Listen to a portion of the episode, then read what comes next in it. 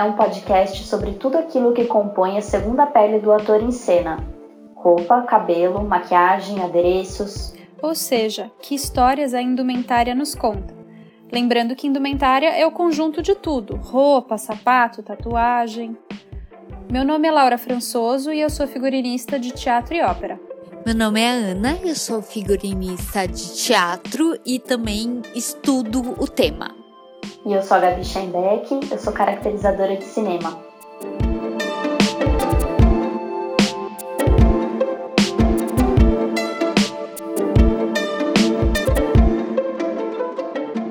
O nosso tema de hoje é sobre acervos. Quando que um acervo ajuda e quando que ele é mais uma dor de cabeça? E em quais linguagens um acervo pode ajudar mais? Teatro, cinema, ópera? E se faz sentido ter um acervo? É, isso de ter um acervo parece muito útil, mas assim, às vezes passamos anos guardando algo e quando chega a hora de usar, não é o tamanho, não é a cor que a gente queria, né? Então, é, essa é uma grande questão. Qual é o critério para guardar, para ter um acervo? E também tem um custo administrativo, né? É, alguém tem que guardar, catalogar, higienizar, né? É, então, quando faz sentido guardar, né? Ou para o museu, o que é mais importante ou não guardar?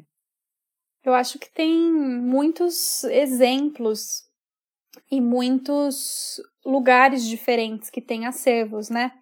Uh, as casas de ópera, por exemplo, sempre tem um acervo da produção deles. E quando o espaço começa a apertar, você começa a precisar pensar de fato numa política de acervo, que é o que você guarda, por quanto tempo você guarda uh, e, e quantas unidades. Então, numa ópera, às vezes você, sei lá, você tem um uniforme de exército, você tem 20, 30 figurinos masculinos idênticos. Você vai guardar quantos? Cinco? Três? Vai guardar todos? Você vai guardar porque eles são da década de 50 ou porque eles são atuais e podem ser reutilizados? Então, assim, cada casa de ópera tem que criar uma política para lidar com isso, porque se você guarda tudo, o volume só vai aumentando. Mas, claro, por outro lado, é uma economia você ter um figurino à disposição por exemplo, camisa azul. A camisa azul, olha eu, maluca. É, calça, camisa social branca e calça preta. Isso é um básico. Isso não tem. Você não precisa ter um milhão, mas ao mesmo tempo, se você tiver em quantidade suficiente, é uma coisa que você não precisa comprar de novo. É uma coisa fácil de comprar de novo, se você precisa daquele tamanho, sei lá, daquele número, também tem isso. Você guarda 10 uniformes de guarda. E aí, na hora, você precisa de 30. Você faz do zero. Porque tem que ser igual. Então, não adiantou guardar aqueles 10 por X anos, né? Sim, tudo isso são questões, né? E, e claro, eu tô falando nesse exemplo de casas de ópera, mas uh, a gente tem que pensar que tem outros, outras formas de acervo, né? O cinema tem acervos, é, tem grupos de teatro que tem acervo também, né? Eu fui estagiária no Lume Teatro, fui bolsista lá, logo que eu acabei a graduação. E eles têm um acervo lá que é um guarda-roupa de roupas que eles usam para experimentar no processo de criação deles, dos figurinos, né? tanto para espetáculos de clown quanto para outros, outros tipos de espetáculo. Então, para eles, o acervo é uma ferramenta de construção, né? Ao contrário do, de uma casa de ópera que usa o figurino é, como para o seu fim mesmo, né? Para a cena, digamos assim. E, ou um guarda-roupa de publicidade, né? Que usa e não necessariamente vai precisar daquilo, daquele jeito, né? Está gravando para outra marca é outro, outra questão, né? Não sei. É diferente. Cada linguagem vai ter uma especificidade.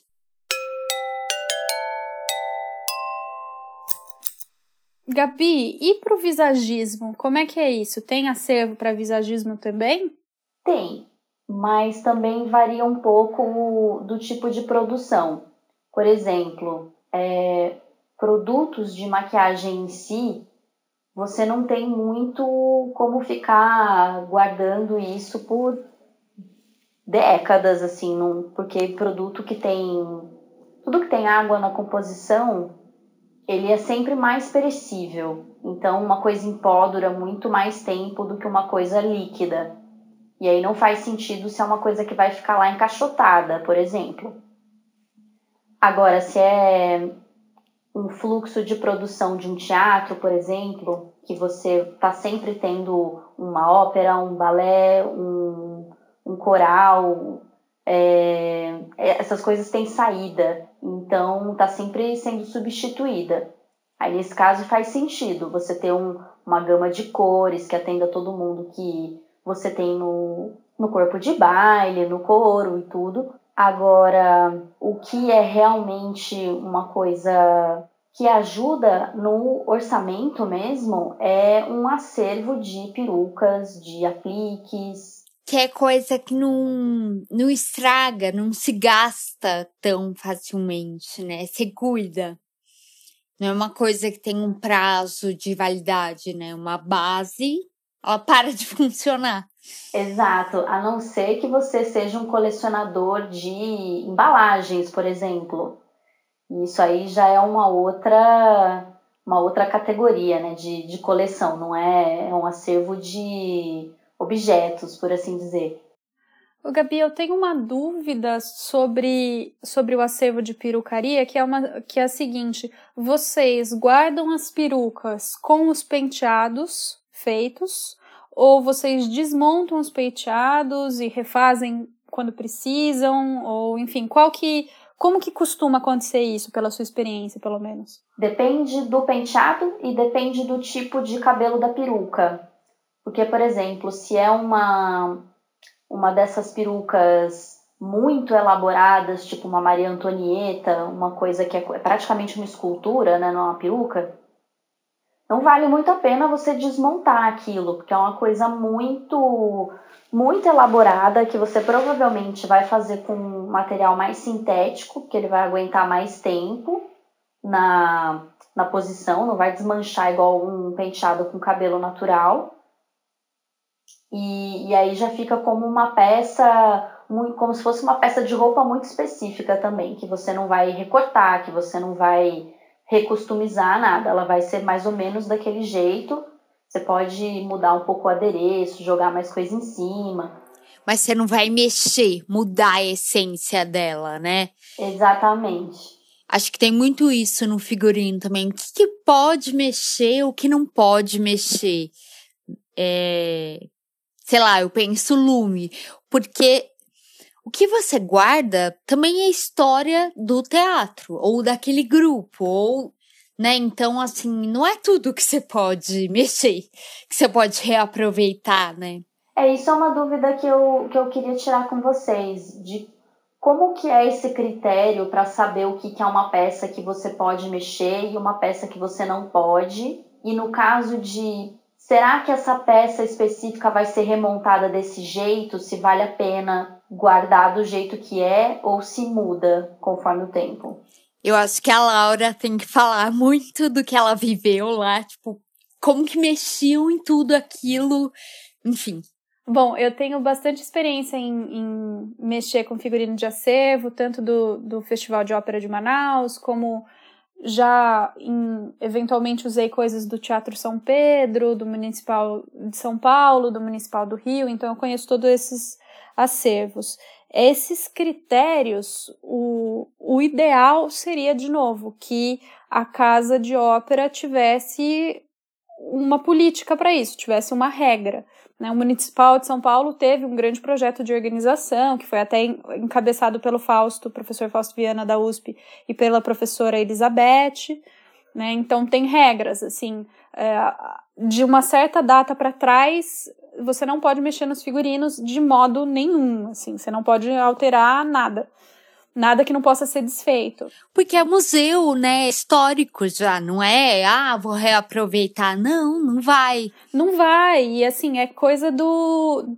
Tem coisas do aniversário de São Paulo. A partir de quando que vocês. A partir de quando? Eu acho que é peças que têm mais de 30 anos. Mas é uma coisa que a gente pode depois conferir direitinho. Mas eu acho que depende do tamanho histórico daquela montagem, da quem participou, tem um monte de critério, não é assim, ah, tal ano não mexe. Acho que tem um monte, tem critérios que são bem específicos. Tem. As duas coisas, é. Mas tem outras casas de ópera que não, não tem esse, essa política escrita em pedra, entendeu? E então, assim, é mais um acordo de cavaleiros. É mais um acordo entre a produção que está sendo contratada e a casa. Então, um acordo de cavaleiros. Você fala, olha, eu queria usar isso, eu posso usar isso? Ah, isso você pode usar. Isso você não pode, mas não tem nada por escrito. Ah, isso você não pode usar porque a gente quer remontar então, se você usar, você tem que retornar do mesmo estado. Por exemplo, é, eu fui figurinista associada numa ópera chamada O Caso Macrópolis, que quem desenhou o figurino foi o André Heller Lopes, que dirigiu. E teve um dos vestidos que, que foi inclusive um vestido que eu comprei num brechó, muito legal lá de São Paulo, e era um, de uma personagem secundária, e aí no final do ano passado, quando teve o período de Natal, eu resolvi reutilizar esse mesmo figurino, Fiz algumas alterações muito pequenas à mão, só para ajustar, pra, porque era uma outra cantora lírica usando. E quando eu fui retornar, eu soltei tudo e devolvi no mesmo estado, porque eu sei que existe.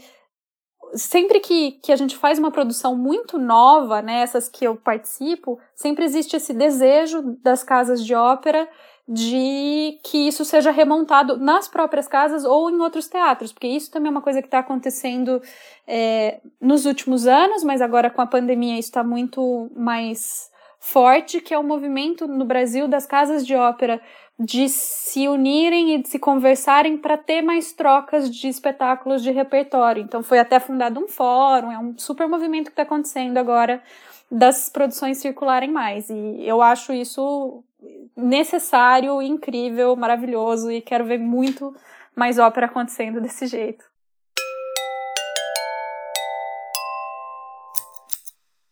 Queria perguntar uma coisa, porque eu sei que no exterior é muito rígido essa questão. Ah, tem a Bíblia de cada, né?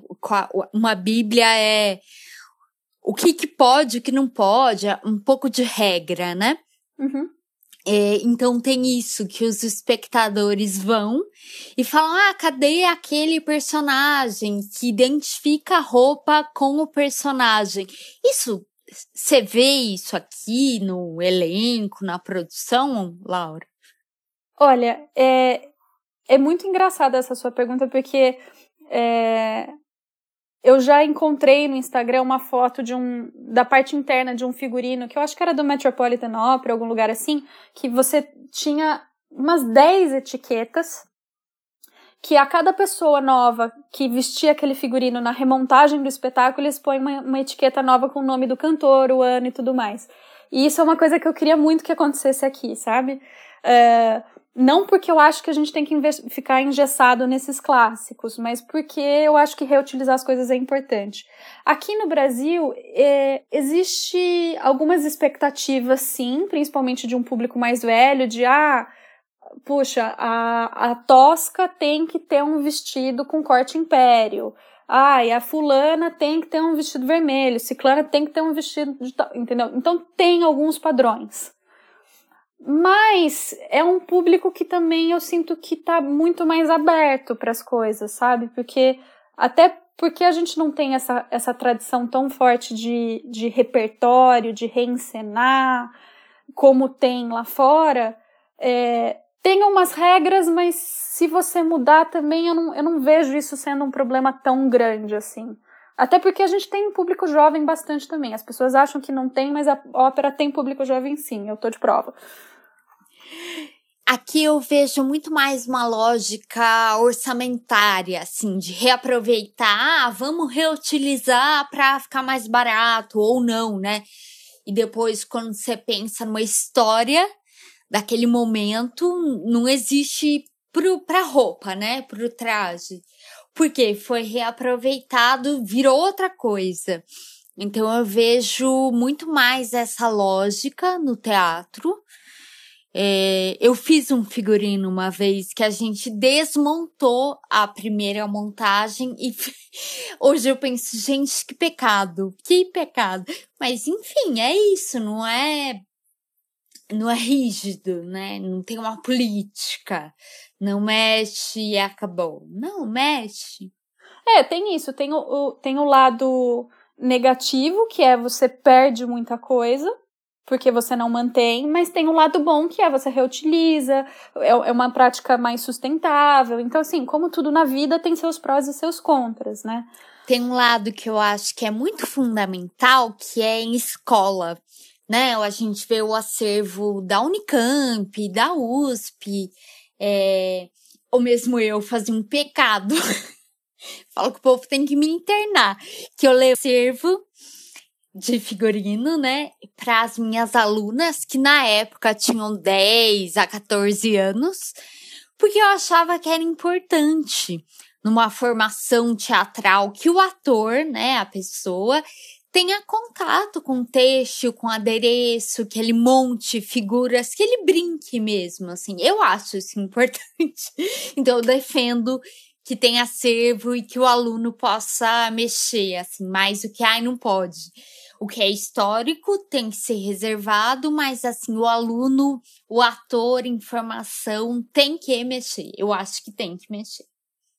Não, e isso é uma coisa que é da construção do personagem. E isso é importante não só no teatro, né? É, porque, como eu falei, o Lume tem esse processo deles de usar o figurino em determinados estágios da, da construção cênica para ajudar na construir os, os figurinos e a construir os personagens, mas mesmo na ópera tem diretores que, enquanto a gente está fazendo a produção de figurino, eles passam uma lista de figurinos de ensaio. Roupa de ensaio, é muito fundamental. Roupa de ensaio. Roupa de ensaio. Então, assim, poxa, se o personagem tem um casaco que ele vai ter que tirar em cena, ou que ele vai ter uma coisa no bolso que ele precisa tirar, ele precisa ter uma roupa próxima para poder usar em ensaio poder marcar tudo isso em cena e se acostumar, enfim. Então tem diretores que passam sim essa, essa lista pra gente. A gente faz o quê? Vai no acervo. Vai. É. Olha no acervo. o acervo just, justamente para achar essas peças similares. Eu sei que no audiovisual isso é mais rápido. Né? Ah, tem, não tem tempo do ator ficar usando saia ou casaco tal. Mas é, como que é isso, Gabi? Você vê? Olha, quando são coisas muito específicas, assim, que vão impactar demais na, na interpretação da pessoa, então, por exemplo, se ela tem que usar, por exemplo, uma prótese dentária, é, ou algum tipo de, de sapato muito específico, assim, que vai mudar muito o jeito que a pessoa anda. É época, né? Roupa de época, não tem como. É, aí te, realmente tem que ter um tempinho maior para a pessoa ensaiar e se habituar a ficar com aquilo na boca ou na cabeça. Às vezes é alguma coisa de, de prótese, por exemplo, no eu não me lembro qual que era. Eu sei que o cara tinha que fazer uma prótese na mão e daí para fazer, porque ele não, não ia ter um dedo, alguma coisa assim. E para fazer isso, eles tinham que amarrar, né, o, o polegar, por exemplo, do cara para dentro da mão para aplicar a prótese por cima. E aí isso gera um monte de desdobramentos de fisioterapia, do cara aguentar ficar 12 horas com a mão daquele jeito dobrada. Aí essas coisas sim, mas de de vestimenta e de cabelo é um pouco mais raro, assim. E como que é isso de acervo, né? Eu lembro que uma vez eu fui trabalhar numa publicidade e eu tenho um acervo, né? Eu e a Aline Barbosa, que vocês conhecem. É, e o acervo da publicidade que dura menos de um minuto, era tudo que era assim, o mesmo tanto que eu tinha levado a vida inteira para guardar, né? Era muito muito mais coisa e muito menos tempo, né? É, eu tenho pouca experiência com publicidade, mas é, tanto por ser um, uma produção que é muito mais rápida, geralmente tem um pouco mais de investimento e bem menos tempo, é isso, né? Se você tem pouco tempo, você tem que ter um investimento maior para poder ter as coisas de um dia para o outro ali, numa quantidade, enfim, é, cliente gosta muito de mudar de ideia na hora também. Então você sabe que por mais que ele tenha pedido uma regata azul, você vai ter que ter umas cinco regatas azuis para chegar no que ele estava pedindo e uma verde, pelo menos. Só em caso, né? Só caso, né? É, só. E, e realmente, assim, os, os acervos que tem lá em São Paulo, que são muito usados pelo pessoal do cinema e da publicidade, como a Casa Juizy, Minha Votinha, é, tantos e tantos outros, Guarda-Roupa São Paulo, assim, eu conheço todos eles por curiosidade, porque de fato na ópera a gente não usa, mas assim, é um sonho, esses lugares são incríveis, incríveis. Ai, sempre quis ir. Nossa, é, você vai chorar quando você for lá, tem, tem de tudo, é muito impressionante, muito maravilhoso. E, e eu acho que isso também é uma coisa que é muito específica, né? Porque uh, o cinema e a publicidade uh, gerou essas casas de acervo, né? Tem essa necessidade. As casas de ópera, não, elas que têm que se responsabilizar pelos figurinos e cenários porque eles se tornam patrimônio. Mas, com frequência, eu vejo que existe muita dificuldade financeira dos teatros e das OS que gerenciam os teatros de ter verba para cuidar desses acervos, sabe? E, e muitas vezes, por não ter uma política e não ter verba, muito da memória daqueles figurinos fica atrelada ao funcionário que estava lá durante a produção, ao funcionário que está guardando. E quando essa pessoa sai porque se aposenta, porque ficou doente, porque foi demitido, a história daquele figurino e daquela produção, daquele cenário se perde junto. Então, isso eu acho que é uma das, é uma das coisas que é mais complicada, né, de, de, dessa situação. Triste, né? Triste, é triste, é bem triste. É, no caso da, da caracterização e do visagismo, a gente sabe, né, que o, o teatro tem uma tradição lindíssima e riquíssima de perucaria, de produção de adereços, que grandes teatros aí pelo mundo ainda mantêm vivo, imagino a, a muito custo. E eu nunca vi isso aqui no Brasil, pelo menos, né? Não, não tive ainda o privilégio de ver isso acontecer, mas é que não é barato também, né? É muito caro. Não. A gente mal consegue pagar o profissional, o ator, a figurinista. Imagina guardar em papel com neutro, né? Das roupas, né? Que é o jeito certo de guardar. Em cabide acolchoado, com temperatura e umidade estáveis. É, é sonho ar-condicionado, sem chover né? no lugar também é importante, porque a e, gente e, perde muita coisa porque chove. E, por exemplo, é, Manaus, eu vou todo ano para lá, o acervo é super organizado, né? Tem, tem uma equipe da casa que é maravilhosa, que tira leite de pedra, a Ciene, que é a chefe de lá, é, é uma pessoa incrível, Diana, todo mundo lá é muito incrível, e mas elas têm esse problema, por exemplo, da umidade, então por exemplo, os sapatos a gente guarda eles numa sala que tem ar condicionado, porque se a gente guarda numa sala sem ar condicionado, o sapato desmonta.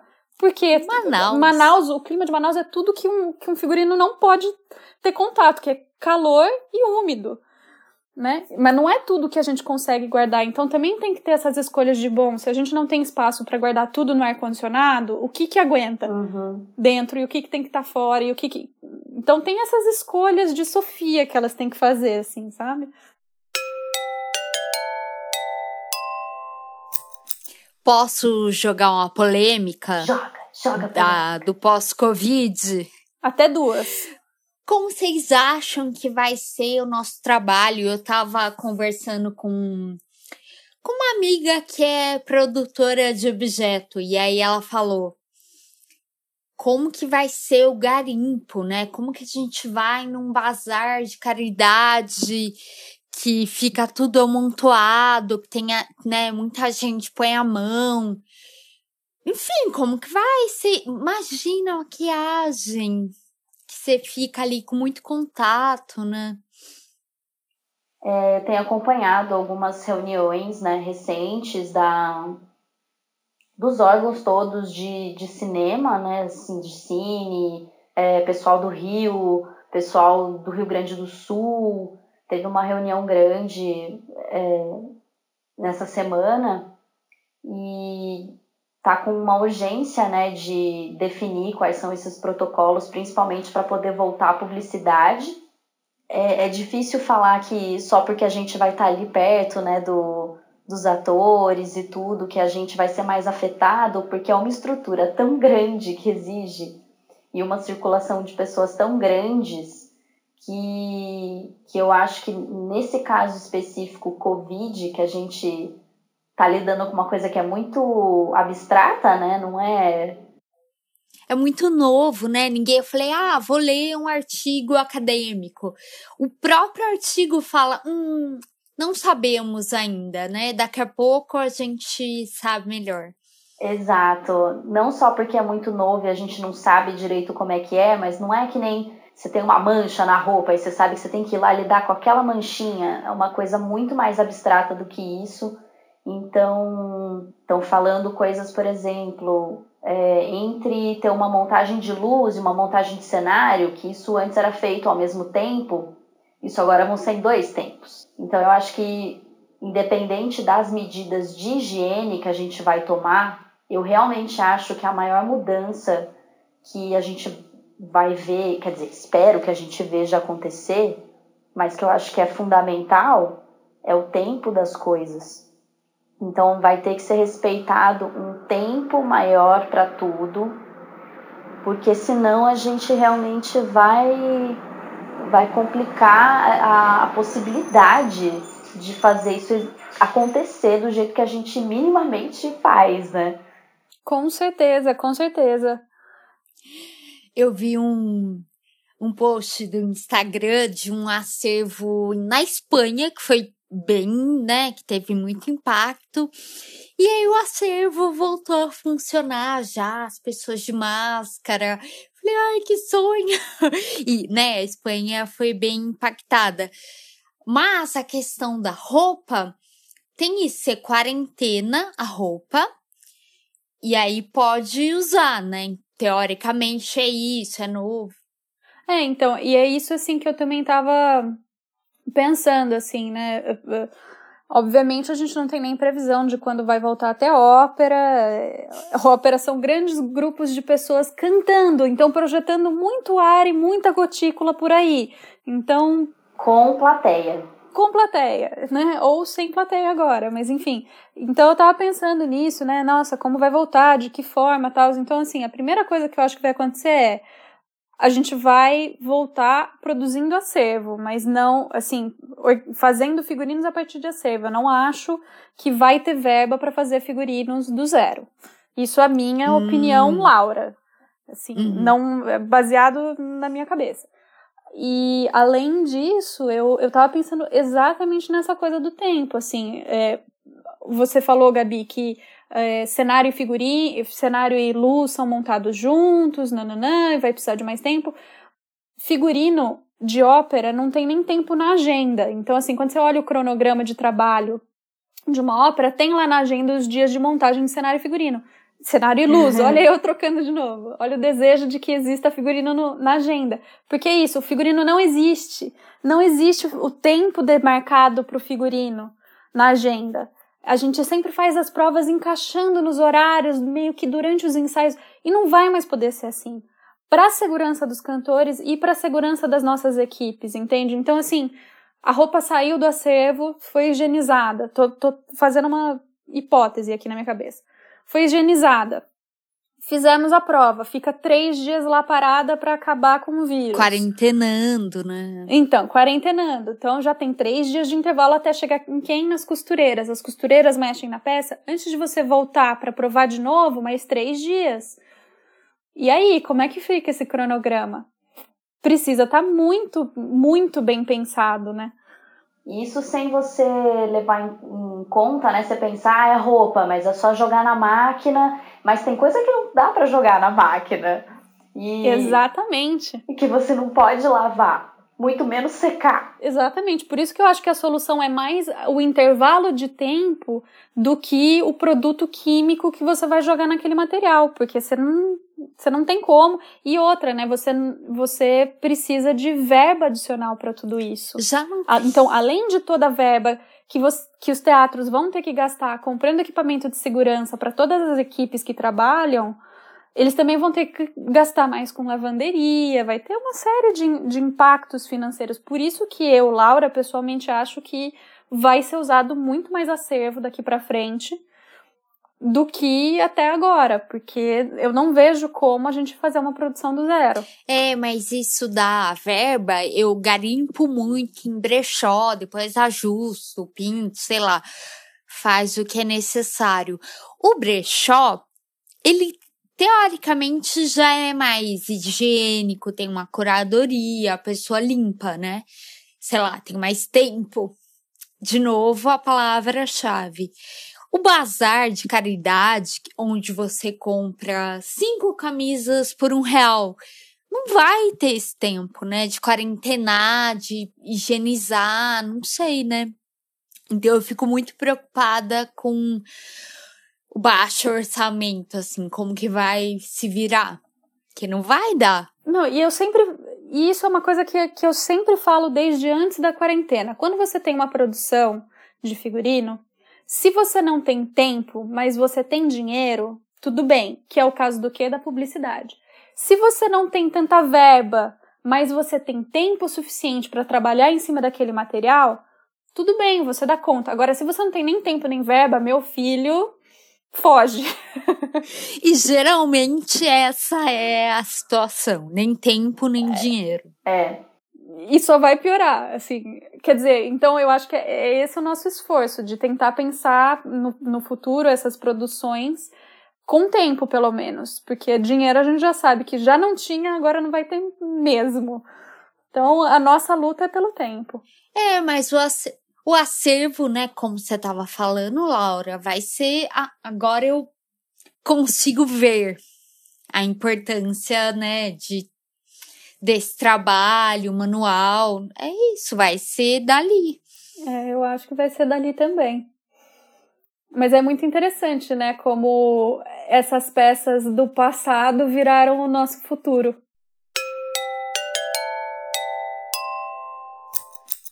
Então agora é hora da gente mergulhar no, no imenso acervo do passado. E aí a Laura tem uma dica maravilhosa.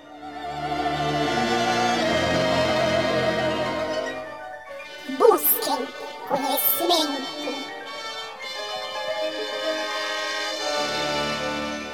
Pois é, gente, a minha dica hoje para vocês buscarem conhecimento no nosso quadro do ET Bilu é visitar o site do acervo do Museu Victoria and Albert lá na Inglaterra, porque esse acervo não tem só roupas uh, históricas, como eles têm um acervo com mais de 3.500 peças de figurinos. Então eles têm um acervo de figurino datando desde meados do século XVIII até hoje. Então, já que o nosso tema é acervo, pelo menos agora na pandemia, a gente pode aproveitar esse tempo para visitar o site e conhecer um acervo de figurinos super antigo lá da Inglaterra. Então essa é a minha dica de hoje, tá? Espero que vocês gostem. É, o link inteiro correto vai estar tá lá no nosso Instagram, que é @panamanga_podcast. E aí vocês podem entrar por lá ou pelo Google, que é Victoria Albert Museum, ou digitando é, vam.ac.uk barra collections barra costume. Ah, e hoje tem uma dica bônus. Outro material interessante de se pesquisar é um Tumblr chamado Recycled Movie Costumes.